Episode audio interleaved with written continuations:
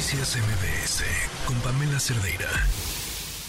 ¿Saben ustedes cuáles son las carreras mejor y peor pagadas?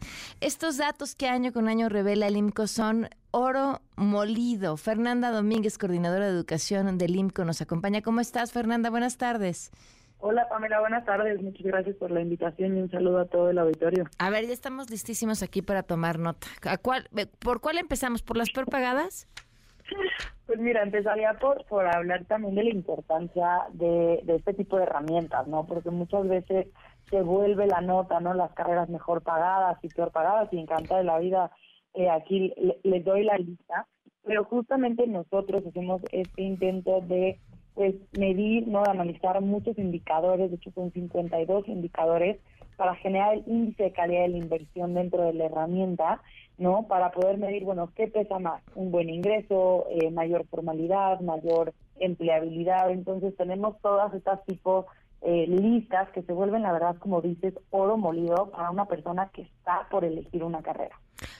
A ver, viene, ya sé que ya nos dijiste que hay mucha información, no solamente se trata de cuáles ganan más y cuáles ganan menos. Y te voy a decir una cosa, tampoco se trata de un retorno de inversión. Elegir a qué te quieres dedicar es una pregunta súper compleja, súper, súper compleja, que además tenemos que responder, o pareciera que tenemos que respondernos a una edad en la que no sabemos ni qué queremos de desayunar.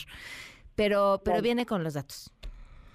No, sí, por supuesto, no es una edad complicada y justamente nosotros, eh, pues también el mensaje es, bueno, claro que te tienes que fijar en, en esa edad tan complicada, ¿no? Para qué eres bueno, qué te gusta, pero nosotros proponemos este tercer factor, que es, bueno, fíjate, investiga bien eh, cuáles son los, los datos del panorama laboral de la carrera que quieres elegir, ¿no? Pero bueno, en estas listas ponemos aquí las cinco carreras con mayor ingreso, ¿no? Que, en este año son, pues, medicina de especialidad, finanzas, medicina general, ingeniería eh, electrónica y en automatización e mm. ingeniería en electricidad.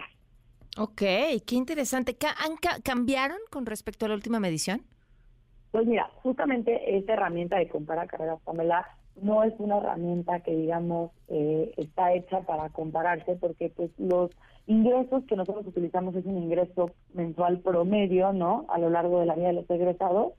Eh, y este año vale la pena aquí hacer este paréntesis de hicimos un, como sabes, hay un subreporte en los ingresos de los mexicanos, ¿no? los mexicanos no, nos gusta decir cuánto ganamos. Entonces, eh, este año hicimos una estimación de cuánto, cuánto se subreporta. Eh, entonces, en esta ocasión, las eh, los ingresos son bastante más altos, por lo cual no buscaría que se hiciera esta Si no puedes comparar porque traes un factor nuevo, claro. Exacto, exacto. ¿Y a las que les va peor? A la, que les va peor es orientación e intervención educativa, terapia y rehabilitación, formación docente en preescolar, adquisición de idiomas extranjeros y trabajo y atención social. Mm. Y estos son, eh, estamos hablando de eh, las carreras con menor ingreso, pero aquí la, eh, también es importante, ¿no? Por ejemplo, formación docente a nivel preescolar es, es, una, es un gran ejemplo. ¿Por qué?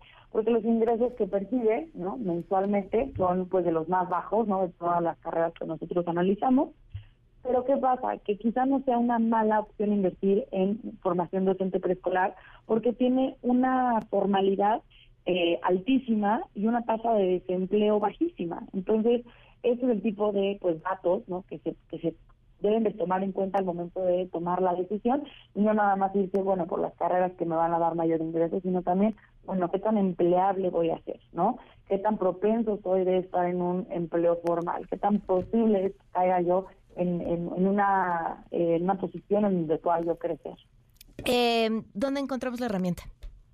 Esta herramienta es pública, la verdad, como dices, es oro molido para los, para los jóvenes eh, y es comparacarreras.org, es una herramienta, fue la novena edición, es una herramienta que hacemos en el Instituto Mexicano para la Competitividad, justamente por pues la importancia de impulsar la generación de talento en México, sobre todo en un panorama eh, en todas estas nuevas tecnologías, ¿no? donde sabemos que pues está cada vez más competido, entonces importa cada vez más que los jóvenes tomen decisiones basados en evidencia eh, y, que, y que se fijen también en este tipo de datos antes de elegir.